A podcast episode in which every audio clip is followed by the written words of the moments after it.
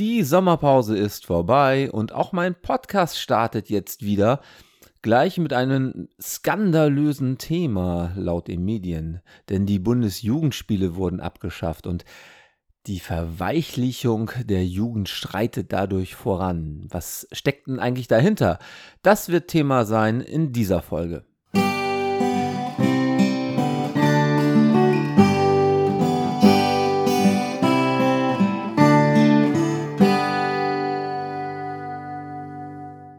Na, was habt ihr denn bekommen?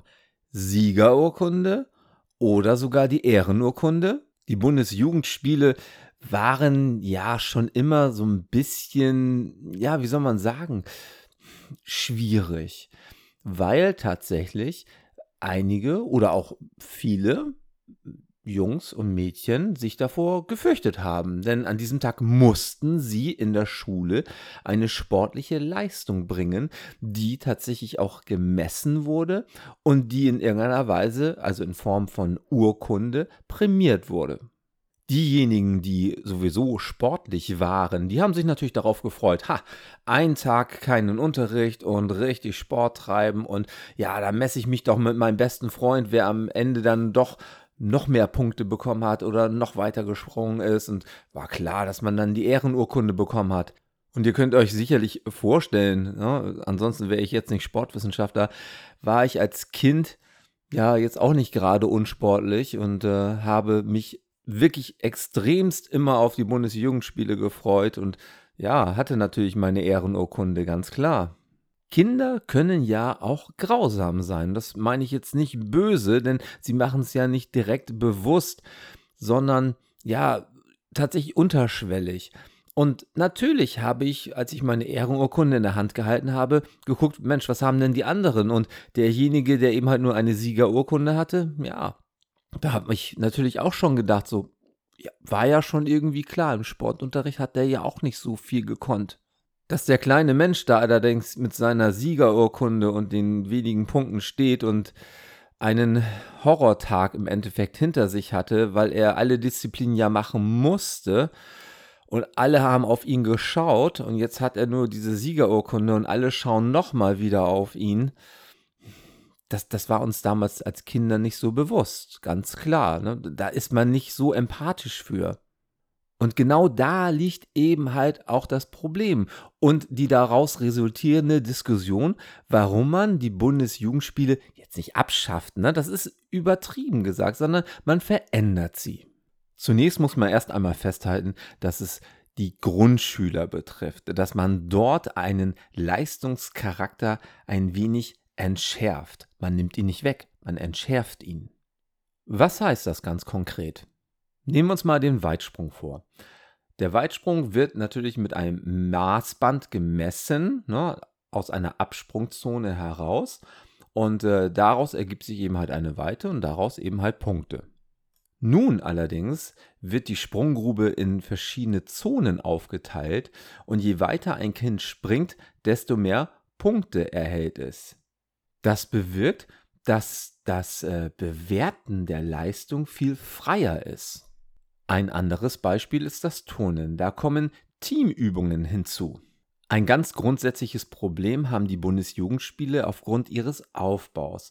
Denn schauen wir uns doch mal Kinder an. Was machen die denn am liebsten? Sportspiele, ganz klar, Mannschaftsspiele. Und das sind genau die Sportarten, die bei den Bundesjugendspielen unterrepräsentiert sind. Wir haben bei den Bundesjugendspielen Leichtathletik, Turnen und Schwimmen. Das sind alles Individualsportarten. Ja, sagt jetzt Karl-Heinz von Facebook. Das verweichlicht aber unsere Kinder, denn schaut euch doch mal Kinder an. Die wollen doch ständig Wettbewerbe haben. Ne? Egal was sie tun, es ist immer ein Wettbewerb. Ja, Tatsächlich, es ist ständig ein Wettbewerb und deswegen ist es wichtig, dass Kinder, die ständig in Wettbewerben verlieren, auch einfach mal eine Pause haben. Die sollen nämlich den Spaß an der Bewegung weiter ausbauen, weiter festhalten. Wenn ich ständig einen Wettbewerb habe und ich ständig verliere, was passiert denn dann? Klar, ich habe keinen Bock mehr darauf. Und das ist auch ein Grund dafür, warum sich Kinder immer weniger bewegen. Die WHO hat ja mal sogenannte Aktivitätsempfehlungen herausgegeben. Und die besagen, dass Erwachsene im Alter von 18 bis 64 Jahren sich pro Woche mindestens 150 bis 300 Minuten aktiv bewegen sollten. Und zwar im aeroben Bereich moderat bis zu einer hohen Intensität. Das hatte ich schon mal in einer vorherigen Folge gesagt. Das ist ein bisschen schwammig ausgedrückt. Man weiß ja nicht genau, was es ist. Aber im Grunde ist es tatsächlich Sport. Also nicht nur spazieren gehen, sondern joggen. Und bei Kindern sieht das ganz ähnlich aus. Kinder und Jugendliche im Alter von 5 bis 17 Jahren sollten sich mindestens 60 Minuten am Tag bewegen. Das ist natürlich einfach gesagt, logischerweise. Das sind ja auch sogenannte Aktivitätsempfehlungen. Jetzt muss man den Kindern das allerdings auch ein bisschen schmackhaft machen. Ja, und auch da wieder kommen wir zum eigentlichen. Was passiert, wenn ich ein Kind habe, was ständig verliert? Genau, es wird sich nicht mehr bewegen wollen. Ich möchte mal eine kleine Anekdote erzählen aus meiner Zeit als Sportlehrer. Es gab natürlich viele Anekdoten, aber eine ganz spezielle blieb mir doch sehr deutlich im Kopf. Es handelte sich um eine achte Klasse, Gymnasialstufe. Die hatte ich im Sportunterricht. Und äh, wir haben natürlich ein schulinternes Curriculum. Wir haben also Themen vorgegeben, die wir dann pro Schulhalbjahr unterrichten. Dazu gehört zum Beispiel ja, das Reckturnen, es soll der Aufschwung gemacht werden, dann nach einer gewissen Zeit kommt Basketball ran, da gibt es den Korbleger und, und, und. Ne? So baut sich im Endeffekt der Sportunterricht im Laufe des Schulhalbjahres auf. Das soll heißen, dass natürlich nicht im Schulunterricht nur ständig eine Sportart gemacht wird. Ne? Also, ja, lass uns mal Fußball spielen, so nach dem Motto. Und am Ende gibt es für alle Leistungen natürlich Noten und daraus ergibt sich die Endnote. Diese Noten werden dann teilweise vorher besprochen, manchmal auch nicht. Und ich habe das hin und wieder mal gemacht, manchmal auch nicht. Und naja, also im Endeffekt war ich immer der Meinung, wir sind hier nicht auf einem Bazar, wo ich Noten verhandeln kann, sondern ich habe mir ja als Lehrer schon Gedanken gemacht, warum die und die Person genau diese Note bekommt. Und genau an so einem Tag, als die Zeugnisse herausgegeben worden sind und genau in dieser achten Klasse habe ich die Noten vorher nicht besprochen, klingelte am Nachmittag mein Telefon. Und am Apparat war ein erboster Vater. Der warf mir sofort am Kopf, warum sein Sohn eine 3 in Sport hätte. Er würde doch Kreisliga Fußball spielen und ist doch total sportlich und unter einer 1 geht das doch überhaupt nicht. Ja, und dann habe ich natürlich ganz ruhig dem Vater argumentiert, dass wir in diesem Halbjahr und auch in den darauffolgenden Halbjahr Fußball gar nicht als Thema hatten, sondern tatsächlich, wir hatten Handball, wir hatten Turnen, wir hatten sogar Tanzen, aber eben halt kein Fußball. Und der Junge, auch wenn er sportlich war im Fußball, hat eben halt einige Sachen nicht so gut oder im Einserbereich hinbekommen. Ne, also zum Beispiel im Aufschwung oder was auch immer. Und dann fing der Vater natürlich zu argumentieren, dass das doch alles nicht so wichtig wäre, die anderen Sportarten, ne? Fußball und es geht doch um die Allgemeinfitness. Ja, habe ich gesagt, genau, es geht um die Allgemeinfitness, also ein bunter Strauß an verschiedenen Disziplinen.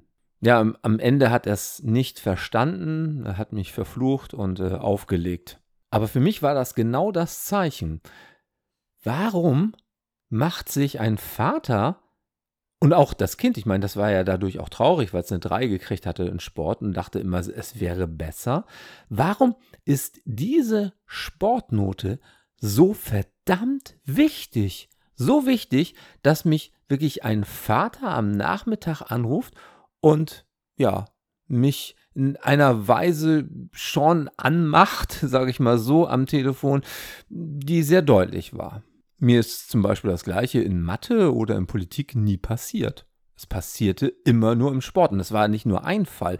Ich habe also wirklich massig Fälle gehabt, wo ich mit Eltern über die Sportnote diskutieren musste. Ja, zum einen ist es natürlich ein bisschen schwierig, das nachzuvollziehen, weil man natürlich keine schriftlichen Tests im Sport hat. Und die Eltern sind ja auch nicht im Sportunterricht dabei und schauen sich an, welche Leistung die einzelnen Kinder eben halt schaffen oder vollbringen.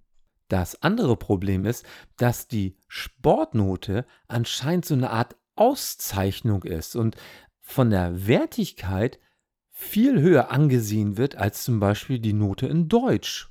Was natürlich nicht so ist. Natürlich ist die deutsche Note, die Mathe-Note, Englisch, ne, die Hauptfächer viel, viel wichtiger für die schulische Bildung. Dennoch hat die Sportnote einen ganz besonderen Touch. Das heißt, ganz viele Kinder identifizieren sich über ihre Sportnote. Und nicht nur die Kinder, auch die Eltern.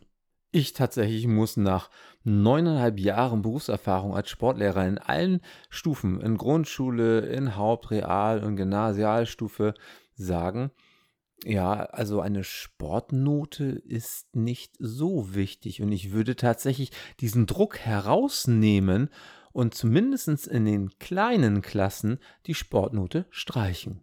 Und das ist auch die gleiche Argumentation, wo ich sage, ja, es ist auf jeden Fall ein Versuch wert, es ist eine gute Argumentation, wenn man die Bundesjugendspiele entschärft, diesen extremen Leistungsgedanken herausnimmt. Denn man darf nicht vergessen, die Bundesjugendspiele sind Pflicht gewesen. Man musste daran teilnehmen. Das ist nicht so wie das Sportabzeichen, was ja eine freiwillige Geschichte ist. Ne? Auch da muss man ja bestimmte Weiten schaffen und da kriegt man eben halt Punkte für und je nachdem, ne, ob man das Sportabzeichen dann besteht oder nicht. Aber wie gesagt, das war oder ist freiwillig. Und das alles hat natürlich auch einen wissenschaftlichen Hintergrund. Es gibt nämlich pädagogisch-didaktische Forschung und Studien, die belegen, dass wenn man permanent verliert, man dadurch ganz bestimmt nicht besser wird. Im Grunde sagt es ja eigentlich auch der gesunde Menschenverstand. Also was wollten die Verantwortlichen für die Bundesjugendspiele eigentlich damit erreichen, wenn sie diesen Leistungsgedanken zumindest in den kleinen Jahrgängen herausnehmen? Ganz klar und ganz klare Antwort, sie wollen die Kinder für Sport begeistern und zwar auch die Kinder, die nicht besonders sportlich sind. Denn die sind ganz oft aus einem einzigen Grund unsportlich, sie haben Übergewicht. Und Übergewicht haben sie deswegen, weil sie sich nicht sportlich bewegen. Das ist der gemeine Teufelskreislauf. Also muss man doch für diese Kinder eine Bewegungsform finden, die denen so viel Spaß macht, dass sie sich bewegen und dadurch eben halt auch sich gesundheitlich fördern, indem sie dann abnehmen. Das erreiche ich ganz bestimmt nicht durch einen 100-Meter-Lauf, wo eben halt dieses Kind ganz hinten ein paar Sekunden später erst über die Ziellinie als letzter läuft ja, und dann am Ende eine Siegerurkunde mit ganz wenig Punkten nur in der Hand hält. Das erreiche ich aber durch Spiele, durch Individualspiele, durch Aufgaben, die bewältigt werden müssen, wo eben halt nicht die Zeit gestoppt wird, sondern nur die eigentliche Aufgabe bewältigt wird. Eines zeigt natürlich diese ganze Diskussion ganz deutlich, es geht eben halt nicht so weiter, wie wir es gemacht haben. Denn das, was wir jetzt haben, den Status quo, der ist einfach schlichtweg nicht gut. Schauen wir uns mal ein Essay an von der Deutschen Adipositas-Gesellschaft. Darin steht, dass nur 10% der älteren Mädchen und 17% der älteren Jungen im Alter zwischen 11 bis 15 Jahren die Bewegungsempfehlungen der WHO erreicht haben, also diese 60 Minuten Bewegung täglich. Zudem steht da drin, Übergewicht und Adipositas bei Kindern und Jugendlichen im Alter zwischen 3 und 17 Jahren hatten sich zuletzt auf einem hohen Niveau stabilisiert, und zwar 15% Übergewicht und 6% Adipositas, also Fettleibigkeit. Und dieses Essay stammt vom 31. Mai 2022. Und bei so einer Grundlage wird es natürlich im Erwachsenenalter nicht besonders besser. 46,6% der Frauen und 60,5% der Männer haben in Deutschland ein Übergewicht, einschließlich Adipositas. Schaut man sich den Wert nochmal genauer an, dann stellt sich heraus, dass 19% der Erwachsenen adipös sind. Und einer der Gründe ist natürlich mangelnde Bewegung. Also die Leute machen einfach zu wenig Sport. Und das hat eben halt auch ganz viel mit Motivation zu tun. Und da muss ich eben halt ein bisschen Fingerspitzengefühl für haben, wie ich schon im Kindesalter Kinder motiviert zur Bewegung bringe. Wie es auf gar keinen Fall geht, erschließt sich auch ganz logisch. Denn wenn ich einen übergewichtigen Jungen habe, zum Beispiel, und ihn ja mit einem Leistungsdruck belege und sage, hier, pass auf, du musst jetzt so und so weit springen, ansonsten kriegst du eine 6. Ja, was passiert dann mit dem Kind? Ich meine, da brauchen wir gar nicht drüber lange diskutieren. Das ist einfach schlichtweg unmotivierend. Also, ich bitte einfach darum, ich weiß zwar nicht, ob das, was jetzt die Verantwortlichen für die Bundesjugendspiele ähm, sich im Einzelnen überlegt haben, gerade sinnvoll ist, aber es ist tatsächlich schon ein richtiger Weg, ne, diesen Druck herauszunehmen, die Kinder für Bewegung zu begeistern. Und das hat nichts damit zu tun, dass wir Kinder verweichlichen oder sowas. Nein, wir wollen ja genau das Gegenteil. Wir wollen ja, dass die Kinder sich bewegen und sich motiviert an eine Sportart trauen. Das ist das Ziel.